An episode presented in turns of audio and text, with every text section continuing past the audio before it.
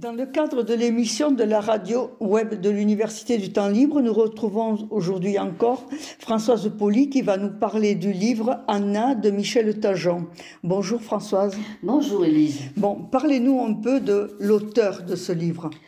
Ah, Michel Tajan, c'est une romancière qui vit euh, dans notre région. Elle a vécu aussi à Paris, mais Maintenant, elle vit dans notre région, elle vit un peu à Tarbes, un peu, euh, si j'ai bien compris, euh, elle a aussi une maison dans, la campagne, du côté de la maison.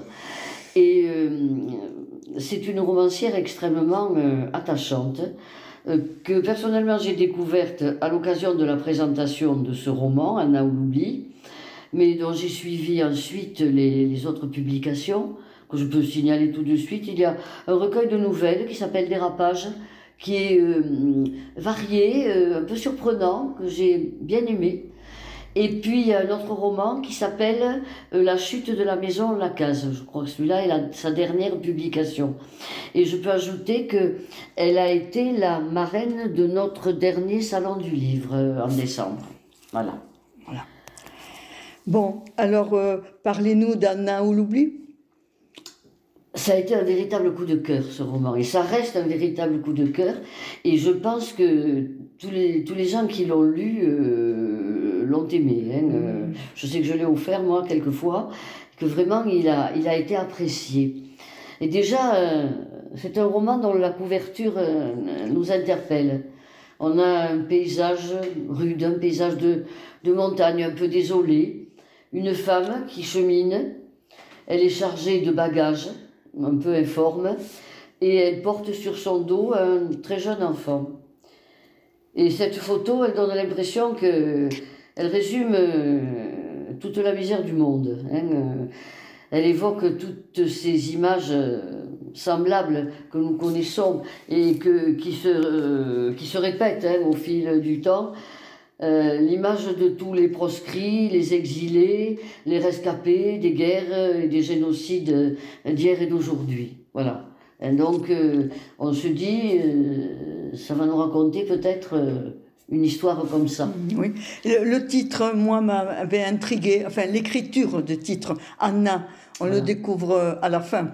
Voilà, voilà. Ce deuxième N qui est inversé. Mm-hmm. Et évidemment, la, romancière a su ménager le, le, mystère, parce qu'il y a du mystère, mm-hmm. jusqu'à la fin de son roman. Mais je crois que quand on se plonge dans, l'histoire, on a beaucoup de mal à la lâcher. C'est un roman puzzle, un roman mosaïque, un très beau roman. L'écriture est forte, euh, tantôt très percutante, tantôt plus euh, subtile, plus sinueuse. Euh, et je dirais que c'est un roman à trois voix. Trois voix de trois femmes.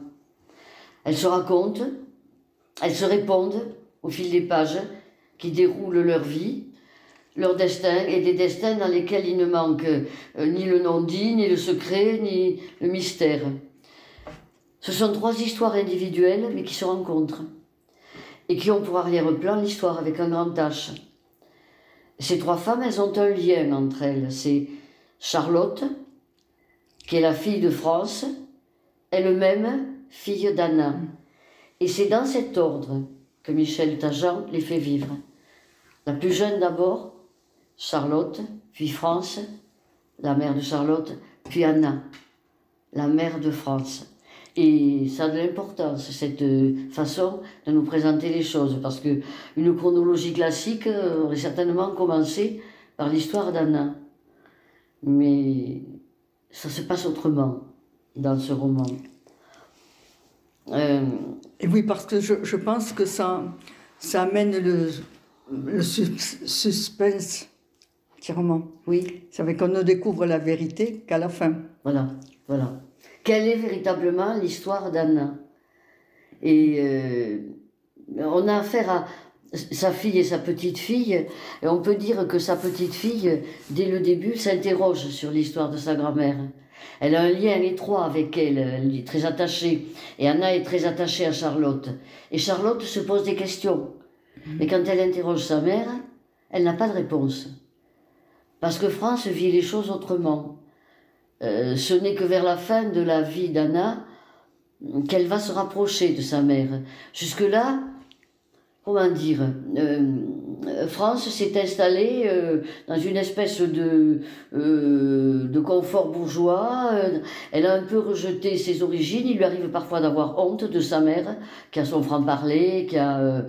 et, donc, elle, n'est pas capable de répondre aux, interrogations de Charlotte, qui, elle, pourtant, s'interroge sur le passé de cette étrange grand-mère. Mais bon, France, non. Euh, France a, elle a mal vécu, elle a mal évolué, je dirais.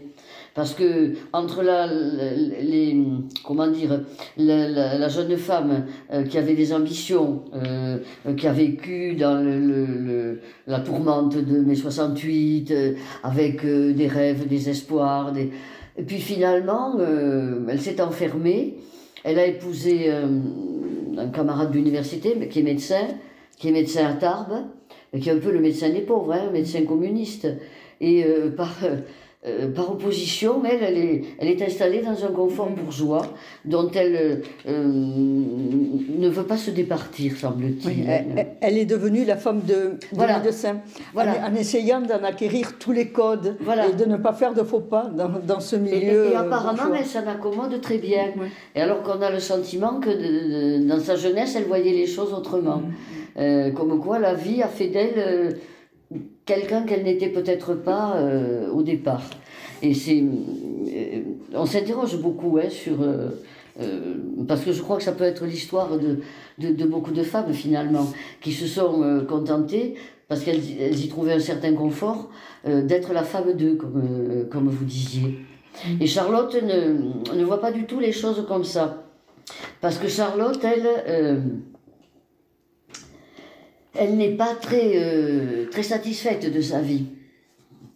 Charlotte est partie à Paris pour suivre son mari Antoine, comédien.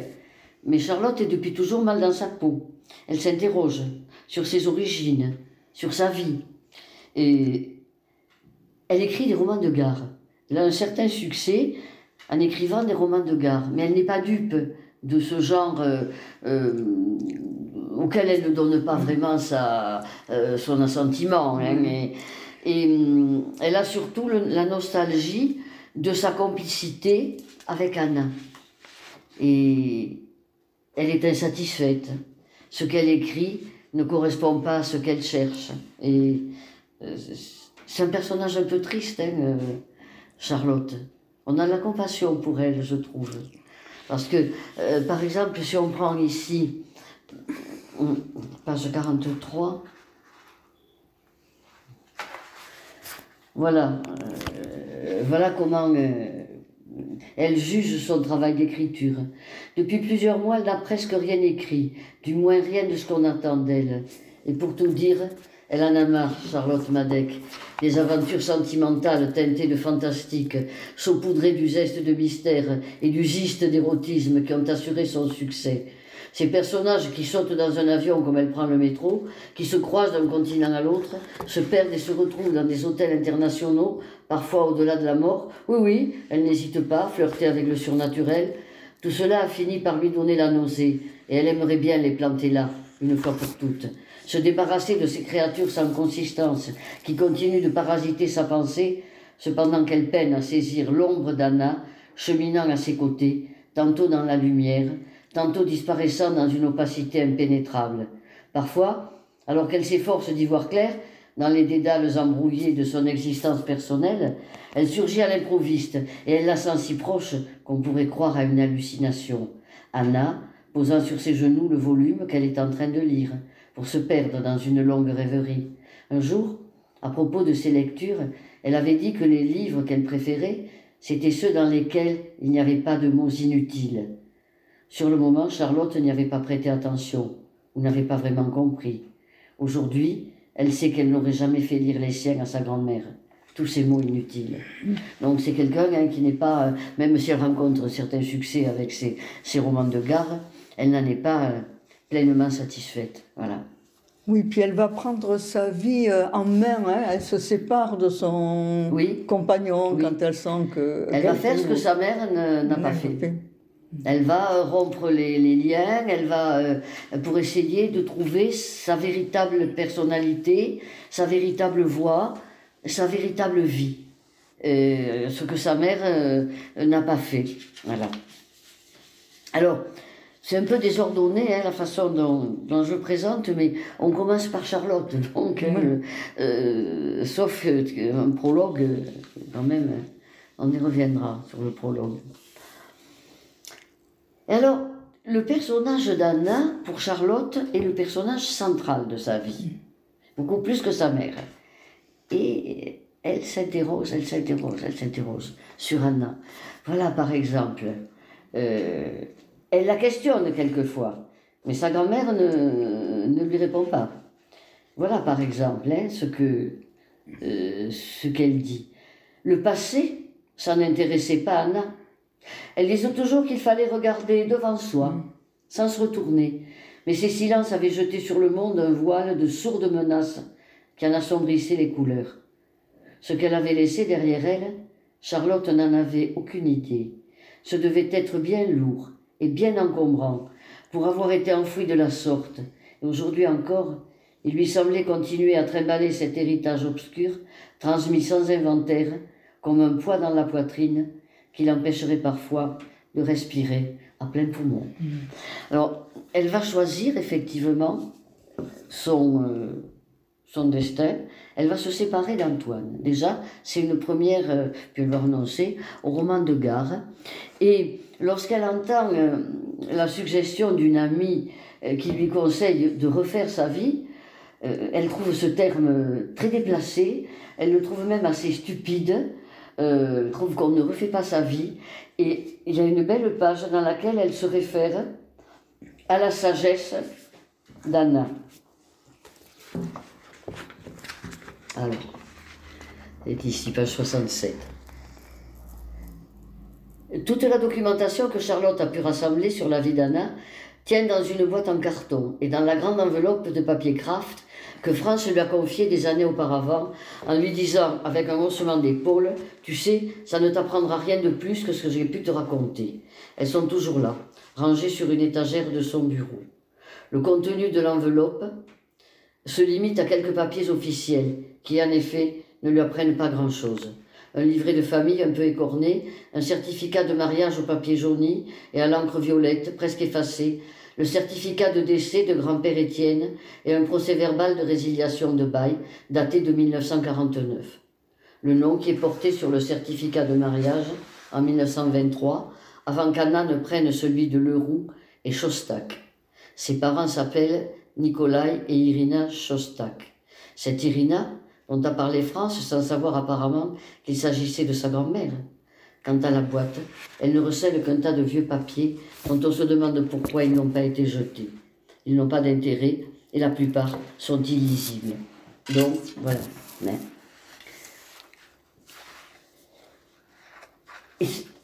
elle n'en sait pas plus. Elle n'en sait pas plus.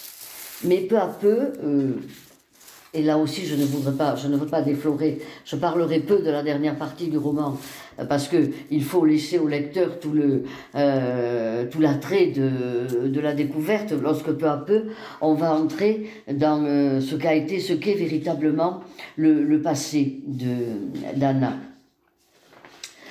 Alors le deuxième personnage, c'est France, qui a donc vécu sa jeunesse à Paris. Elle a rencontré des étudiants, euh, lors en particulier de la manifestation, j'ai dit une bêtise tout à l'heure, c'est Charlotte qui a vécu mai 68. Le 11 novembre 1940 à Paris, cette manifestation interdite. Et euh, après une brève liaison avec Rémi, elle a choisi Yves, qui est donc devenu médecin à l'Hôtel Dieu à Paris, puis à Lannemezan, puis à Tarbes. Et bien des années plus tard, devenue veuve, elle a quand même la nostalgie de sa jeunesse parisienne. Mais bon, euh, comme vous disiez tout à l'heure, elle s'est accommodée d'être la femme d'eux. Elle a eu trois enfants. On parlera un peu des autres, mais pas beaucoup. C'est surtout sur Charlotte, qui est euh, l'aînée, qui est née pendant la guerre. Et euh, les liens avec Anna Étienne, son mari, sont restés forts. À l'agonie d'Étienne, il y a une scène assez bouleversante entre France et son père. Et c'est là qu'on voit que, que France est un personnage plus complexe qu'il n'y paraît au départ. Bon, elle s'est installée dans ce confort bourgeois, elle s'est accommodée d'être la femme d'eux, elle n'est pas totalement insensible, elle n'est pas totalement indifférente, et en particulier au moment de l'agonie d'Étienne, le mari d'Anna, euh, oui, il y a une scène très touchante. Le mari qu'elle n'avait pas entièrement choisi. Hein. Non, mais qui, euh, avec qui elle a vécu euh, voilà. Euh, d'une manière harmonieuse toute, toute, sa vie. Parce que Anna, c'est de ces personnages qui font face et qui, qui assument ce que le destin leur apporte. C'est un personnage très complexe, mais extrêmement positif. C'est un magnifique personnage, hein, vraiment. C'est, quand on arrive à la dernière partie, euh, on est complètement subjugué par ce personnage. Parce qu'en plus, euh, euh, je pense, d'après ce que, ce que nous avait dit Michel Tajan quand elle avait présenté son roman, elle s'est quand même inspirée de, de, personnages réels, de gens qu'elle a connus, hein, de choses tout à fait réelles. Et ça, c'est mm. Voilà par exemple cette, cette scène que j'aime beaucoup, que je trouve extrêmement bouleversante. Lorsqu'Étienne sortit de son assoupissement, il chercha la main de sa fille, s'y agrippa, et prononça avec une force inattendue, concentrée tout entière dans la volonté de se faire bien comprendre Il faut que tu prennes soin de ta mère. Promets-le-moi. Et encore, tu dois l'aimer. Promets. Il faut aimer Anna. Elle promit. Alors seulement il relâcha sa main. C'est bien, dit-il. Ce sont les derniers mots de son père dont France se souviendrait par la suite quand elle repenserait à ce moment, qu'elle devait aimer sa mère, comme si l'amour se commandait. Son père, oui, elle l'aimait. Elle n'avait pas besoin de se forcer pour ça. Tandis que sa mère, elle aurait tant voulu pourtant. Mais Anna avait toujours été si lointaine, un roc inaccessible, sans la moindre fissure de sointe la tendresse. Parfois, lorsqu'elle était enfant, elle sentait son regard peser sur elle avec insistance, comme si elle ne la reconnaissait pas, comme s'il y avait inscrit sur son visage quelque chose d'indéchiffrable qui lui faisait peur. L'idée la traversa à peine une idée, une fulgurance aussitôt étouffée, qui lui arrivait aussi de scruter le visage de Charlotte, avec la même acuité inquisitrice. Puis Anna lui disait va jouer, ou d'un geste de la main lui faisait signe de s'éloigner. Un jour, dans ce même appartement, elle les avait entendus, elle et Madame Ida, une amie hein, de mm. se disputer. Sa mère pleurait. Alors Madame Ida l'avait prise dans ses bras. elle répétait Elle n'est pour rien, la gosse, tu m'entends, Anna Pour rien. C'est pas sa faute. Mais peut-être c'était quand même de sa faute, si sa mère pleurait. Aujourd'hui, France éprouve pour elle une compassion qui ressemble malgré tout à de l'amour. Elle voudrait la prendre dans ses bras, essuyer ses larmes, mais elle ne peut pas. Même cette peine commune, elles ne parviennent pas à la partager. C'est douloureux, hein, parce que au départ, France, c'est pas un personnage euh, pour lequel on a beaucoup de d'empathie. Hein. on se dit, elle a, elle a accepté comme ça ce confort euh, sans. Euh, on a l'impression d'une certaine indifférence. Et, et, là, on s'aperçoit que. Oui, cette indifférence, elle l'a toujours connue. Quoi. Oui, elle a pensé que sa mère était indifférente à, elle. il y a un rapport mère-fille qui, qui, est compliqué on dirait que la tendresse d'Anna a sauté une génération. Parce qu'avec Charlotte, il y a une véritable complicité. Quand elle écoute jouer du piano, qu'elle lui dit joue encore, quand elle lit les livres que Charlotte lui apporte, il y a vraiment une vraie, euh, une vraie complicité entre grand-mère et, euh, et, petite fille. Voilà. Donc, euh, lorsque, au décès d'Étienne, Anna va définitivement quitter Paris pour venir s'installer euh, chez, chez sa fille. Chez sa fille euh, elle ne va quand même rien changer de ses habitudes. Hein. Euh, c'est-à-dire une femme un peu rude, un peu fruste. elle a des raisons pour ça. Hein. quand on arrive à la fin, on, on comprend pourquoi. Et on se demande il y a cette opposition, toujours pareil, entre Charlotte et France. Charlotte qui est attachée à connaître les racines de la famille. Elle veut savoir. France, pour elle, ses racines, c'est sa maison. Elle le dit d'ailleurs, il y a une page où elle le dit. Les seules racines de sa famille, c'est sa maison. Une belle maison bourgeoise de Tarbes, voilà. Et alors on peut se poser la question, il y a un peu une réponse dans une des pages du livre, que reste-t-il d'Anna après son décès? Il y a quelques lignes, page 144, 145. C'est un livre qu'il est difficile de, d'aborder. Euh, linéairement. Oui, linéairement. Il faut, euh, euh, parce que sur l'abord de linéairement, on va trop en dire aux, futurs lecteurs, et voilà. donc c'est un peu désordonné. Voilà la fin de, d'Anna. Plus tard, Anna était entrée dans ce désert qui sépare la vie de la mort et qu'on appelle pudiquement une longue et douloureuse maladie.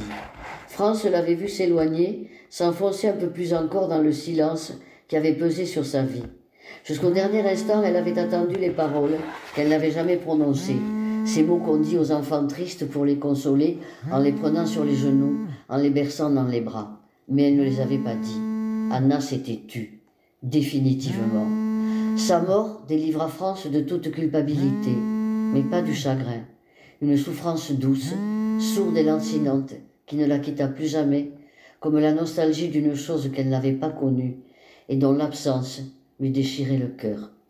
À la mort d'Anna, il ne restait d'elle qu'un fauteuil râpé, apprécié des chats, la vieille Bible d'Étienne, un camé qu'il lui avait offert et dont elle avait fait cadeau à Charlotte, une antique balance et ses poids en cuivre avec lesquels les filles jouaient à la marchande. Quant à sa collection d'anciens fers à repasser, ils avaient trouvé preneur, elle était blanchisseuse, ils avaient trouvé preneur auprès d'un brocanteur qui en avait offert un bon prix. Ce qui reste d'une vie.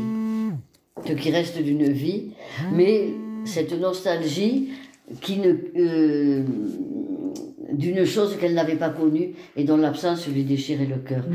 Là, elle devient touchante, hein, alors que le personnage, au départ, euh, on a un peu un rejet, je trouve. Mais, mais c'est vrai que jusqu'au bout, Anna, elle fait don du camé à, Charlotte. Le, lien, il est avec Charlotte.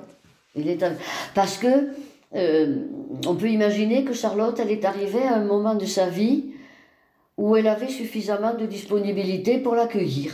Non, je pense aussi qu'il n'y a pas le lourd secret alors voilà. Entre, euh, entre sa petite fille et, voilà. sa fille. Alors ça, ça, nous interroge parce que, euh, évidemment, on parle beaucoup hein, euh, dans notre époque, et à, juste raison, des liens intergénérationnels, de la psychogénéalogie. Bon, mais je crois qu'on y est en plein hein, là-dedans. Mais que le, roman de, Michel Tajan euh, n'est pas un roman euh, théorique, n'est pas un roman technique. Il, euh, c'est beaucoup plus subtil. Voilà, hein, c'est subtil. Et il est fait de personnages de chair et de sang. Mhm. Voilà. Mhm. Anna, c'est un personnage de, chair et de sang. Et jusqu'au bout, je, pense que le, le lecteur euh, il veut, il veut savoir, il veut savoir. Et il faut pas trop en dire, hein, parce que si on arrivait à le trop, ce serait, ce serait dommage. Mais je voudrais revenir sur la première page du, du roman, parce qu'on y revient assez souvent. Alors même si je le fais plutôt à fin d'entretien, c'est volontairement parce que, euh, disons que ça nous donne J'espère que ça pourra donner à de futurs lecteurs l'envie de lire le roman. Parce que moi, je sais que cette première page, elle m'a happé complètement.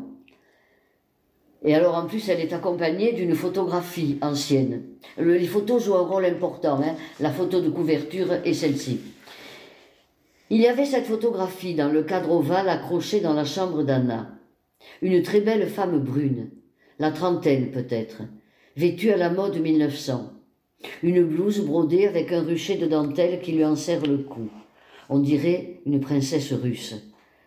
Quand on l'interrogeait, Anna disait que c'était sa mère et qu'elle était morte depuis longtemps.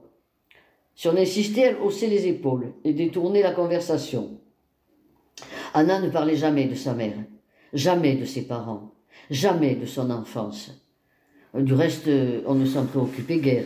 Pour Charlotte, Anna était née vieille. Grand-mère Anna, dans son fauteuil, un chat sur les genoux, ses cheveux gris relevés en chignon, exactement comme sur cette photographie. Non, Charlotte ne se souvient pas qu'elle ait jamais parlé de la femme du portrait. Ou peut-être une fois, une allusion. Charlotte devait avoir douze ans. Elle répétait un morceau pour la chorale du lycée. Tu as une jolie voix, Lily, avait dit Anna. Et elle avait ajouté Ma mère aussi avait une très belle voix. Elle était chanteuse. Rien de plus. Le portrait était là, c'est tout. Il y avait belle lurette que personne n'y prêtait plus attention. Après l'enterrement, France l'avait décroché et elle avait demandé à Charlotte de le monter dans le grenier. Elle était comment ta grand-mère avait demandé Charlotte un peu plus tard, alors qu'elle préparait le repas dans la cuisine. Amélie? Non, pas la maman de grand-père, celle de mémé Anna. France était en train de passer la soupe au moulin à légumes. Elle s'est arrêtée quelques secondes, puis s'est remise à mouliner sans regarder sa fille. Aucune idée. Elle était morte avant ma naissance, je ne l'ai pas connue. Mais la photo, celle de sa chambre, elle ne t'en a jamais rien dit? Ah, la fameuse photographie. Ton grand-père m'a raconté un jour qu'elle l'avait trouvée par hasard dans l'inventaire d'un bouquiniste, peu après leur mariage. Elle trouvait qu'elle ressemblait à sa mère, alors elle l'a gardée, elle l'a fait encadrer. Je suppose qu'elle a fini par se persuader que c'était vraiment le portrait de sa mère. Charlotte était revenue à la charge. Mémé ne t'a jamais parlé de ses parents? Je sais seulement qu'elle avait été adoptée. Je crois que ses parents adoptifs étaient déjà morts quand ils se sont mariés, grand-père Étienne et elle.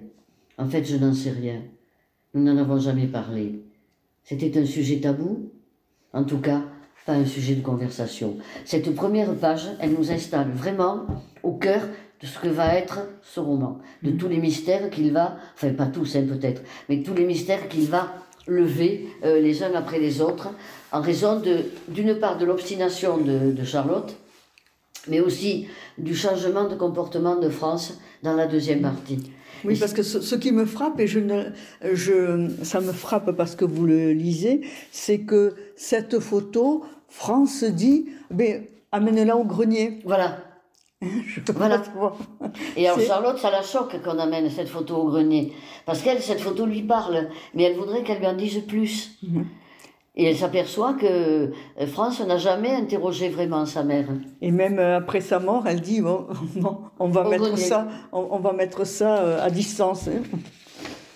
Il y en a une qui veut savoir et l'autre qui n'a pas envie de savoir et qui n'a sans doute jamais eu envie de savoir. Donc on pourrait dire que c'est aussi un roman hein, sur euh, euh, les rapports mère-fille, euh, les rapports grand-mère-petite-fille, mais doublement les rapports mère-fille, parce qu'il y a le rapport de France à Charlotte et le rapport d'Anna de, à France. Et, et, ce saut de, de, génération qui fait que les, les relations sont totalement différentes.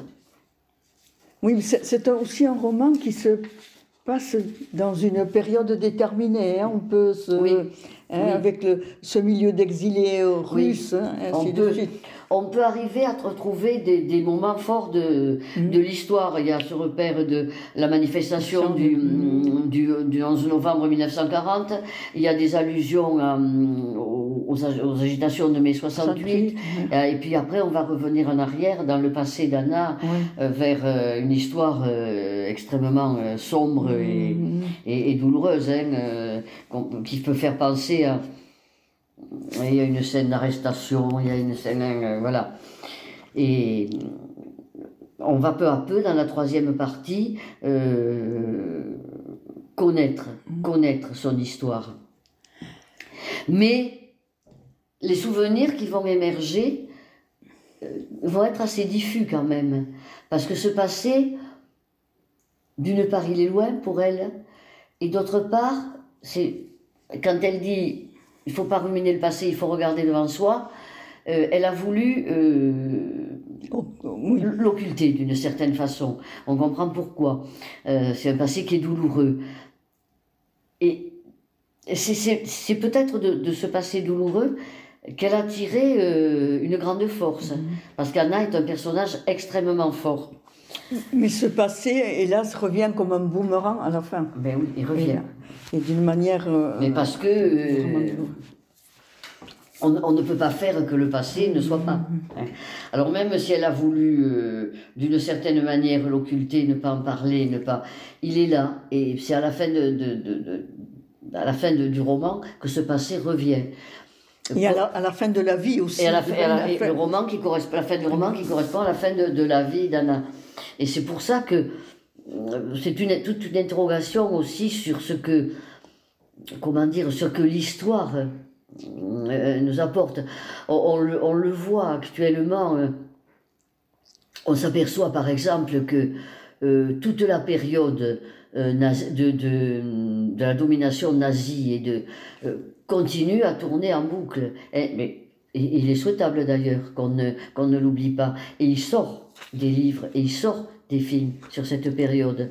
Et je, dis ça parce que ça sera peut-être un de mes prochains coups de cœur. Là, je suis en train de finir la lecture d'un roman qui vient de paraître, qui est fascinant, qui s'appelle euh, Le Bureau d'éclaircissement des destins, et qui revient justement sur un aspect très euh, méconnu de, de, la période de, l'Holocauste mmh, et de mmh. s'apercevoir que dans les camps, ils n'avaient pas réussi à tout, à tout brûler, à tout détruire. Et on, savait que des déportés avaient enfoui certaines choses. il y a des objets qui ont été retrouvés.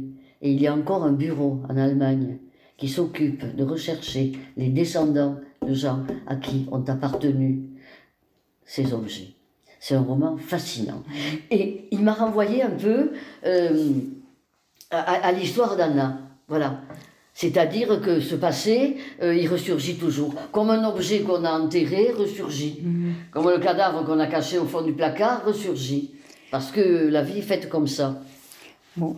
L'histoire est particulièrement attachante, mais en tant que professeur de français, vous devez apprécier le style. Oui, j'ai beaucoup aimé le style de, de Michel Dajan, dont je disais au début qu'il est parfois percutant, parfois euh, sinueux. C'est un style, comment le caractériser? Euh, c'est à la fois très limpide, hein, euh, c'est un style qui reste relativement classique, mais qui est très personnel tout de même, et qui a une grande, une grande sensibilité, une grande subtilité. aussi bien dans l'évocation des, des, événements historiques que dans la peinture des, des personnages, même dans le langage qu'elle leur prête. Elle a su donner à chacune de ces femmes son langage. Elle n'en fait pas trop, parce que souvent, quand on est un, écrivain débutant, on a tendance à multiplier les, détails, les, détails, les, adjectifs. Non, c'est pas le cas. Euh, c'est pas le cas. C'est, elle dit euh, euh, le passage là que, j'ai lu où il est question des mots inutiles. Anna qui dit mm. qu'il ne faut pas de mots inutiles. Chez Michel Tajan, il n'y a pas de mots inutiles. Mm. Mm. Aussi bien parce qu'il faut, c'est quand même une, une gageure que de, euh, de raconter l'histoire de trois femmes. Et on a l'impression que chacune a son langage. On a un langage assez rude par moments, hein, un peu euh, qui bouscule. Euh, France parle comme on doit bien parler. Mm. Charlotte est plus jeune, elle a un côté plus vif, plus prime sautier. Et elle a su, et quand elle les fait parler, elle a su donner à chacune de ces femmes une voix différente. Et ça, c'est quand même euh, le travail, de, un travail de style euh, qui est le travail d'un véritable écrivain. Euh, moi, je trouve que le Michel Tajan mériterait une audience certainement plus large que celle qu'elle a. Mais nous le lui souhaitons. oui, oui, non, je pense qu'elle est quand même bien lue. Anna oui. oublie, je sais qu'il est très lu, hein, parce que tout le monde, tous les gens qui l'ont lu en ont parlé. Oui, et puis c'est vrai que c'est un livre qui a beaucoup été offert. Voilà, voilà. Moi, je sais que je l'ai offert, puis je ne suis pas la seule. Hein.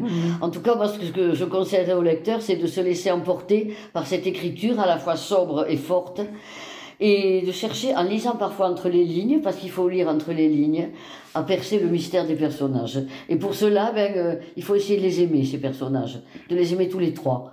Et je crois que à ce moment-là, on, on, entre bien dans. Mais même les personnages secondaires sont attachants. Étienne, Étienne, Étienne, c'est un très beau personnage, Étienne. Mais vous savez, on dit quelquefois que dans les films, euh, le personnage secondaire et les, les, seconds rôles sont des, des acteurs très importants. Pourquoi ils sont importants? Parce que le personnage secondaire, il a une place, une place réelle. Et c'est vrai que dans ce roman, les personnages secondaires sont importants. Euh, Étienne, c'est un très beau personnage, Étienne. Il est un peu, un peu en filigrane, mais quand même. Il a le sens du devoir ah, jusqu'au bout. C'est un homme, euh, un homme bien. Mhm. C'est un homme bien, qui a des valeurs, qui a des principes. Et euh, le mari de France, qu'on voit aussi, ah, c'est un homme bien. C'est le médecin des pauvres. Euh, c'est quand même. Euh, intéressant d'avoir euh, placé ces personnages-là. Oui, parce qu'il quitte vite les obsèques parce qu'il a des malades à soigner. Parce qu'il a des malades à, soigner. Et finalement, les, les, trois, les, trois, personnages masculins, Étienne, Yves et Antoine, des trois, le plus falot, c'est Antoine. Antoine, hmm. bon, il pense beaucoup à lui, il est, il est moins attachant. Hmm. Finalement, Bon, on n'est pas fâché quand Charlotte euh, décide de, de le quitter. De le quitter. Hein, alors que euh, ce qu'on sait d'Yves est extrêmement attachant. Et Étienne est un très très beau personnage de ces, mm. de ces personnages d'ouvriers comme on en trouve dans, euh, dans, des livres comme ceux de, je sais pas, de, de Louis Guillou, de gens comme ça. qui ont le, oui, le sens du devoir, comme vous disiez, le sens du travail bien fait, mais aussi le sens de la famille. De, euh, oui, parce qu'il a essayé de rendre sa femme heureuse et ça n'a pas dû être facile pour lui. J'allais dire, ça n'a pas dû être facile d'être le mari d'Anna. Hein, euh, parce qu'Anna, c'est quand même euh, un sacré personnage. Hein. De toute façon, je pense que si elle a survécu à tout ce qu'elle a vécu, c'est qu'elle avait une personnalité très, très forte. Oui, oui. Alors on a l'impression qu'elle ressemble à tous ces gens qui ont vécu des, des, épisodes extrêmement difficiles et qui n'ont fait que, qui étaient déjà, ils étaient déjà, s'ils étaient déjà forts au départ, euh, ces expériences douloureuses n'ont fait que leur donner plus de force. C'est l'histoire des déportés. Hein. Mm. Euh. On va revenir à un si, exemple. Simone Veil. Si on a survécu, c'est que. Simone Veil, euh, son amie, Marceline euh, Loridan. voilà. Euh, euh, il y a de ces personnages-là dans le personnage d'Anna. Mhm. Euh, Maurice Cyrulnik disait, dirait que ce sont des personnages résilients. Mhm. mais c'est un coup de maître que d'avoir fait vivre, vivre cette femme. Mhm. Vraiment. Bon, mais je vous laisse la conclusion. Euh. Oui, alors, euh, bon, je voudrais m'excuser un peu d'avoir de, fait une présentation euh, qui a pu paraître un peu désordonnée. À bâton rompu, mais, mais très bâton rompu, mais je ne voulais pas en dire trop. Je voulais vraiment surtout ne pas, ne pas mettre trop l'accent sur le, la dernière partie, parce que c'est celle qui finalement donne toute son ampleur au livre, et celle qui nous fait revenir en arrière sur les autres personnages. Et c'est pour ça que j'ai insisté davantage sur, sur Charlotte sur France pour laisser tout son mystère à Anne, ce mystère que les lecteurs découvriront dans la dernière partie, avec euh, un style qui, euh, qui mérite vraiment l'attention. Oui, et on ne peut que conseiller aux, aux personnes qui ne l'ont pas lu de lire ce livre, ou, de le relire. Ou de le relire. Moi, j'avoue que je l'ai relu. Hein. Moi aussi, parce qu'on trouve euh, des, choses. Hein, L'analyse psychologique est très subtile. Parce qu'à la première lecture, on, a envie de savoir. Donc on avance, on avance. Et puis après, on se dit, mais il faut que j'y revienne. Euh, ce qui prouve que c'est un, un, grand roman. Hein, parce que euh, les romans qu'on relit, en général, euh, ce mm. sont des romans qui apportent vraiment quelque chose. Voilà. Merci Françoise. Ben, avec grand plaisir.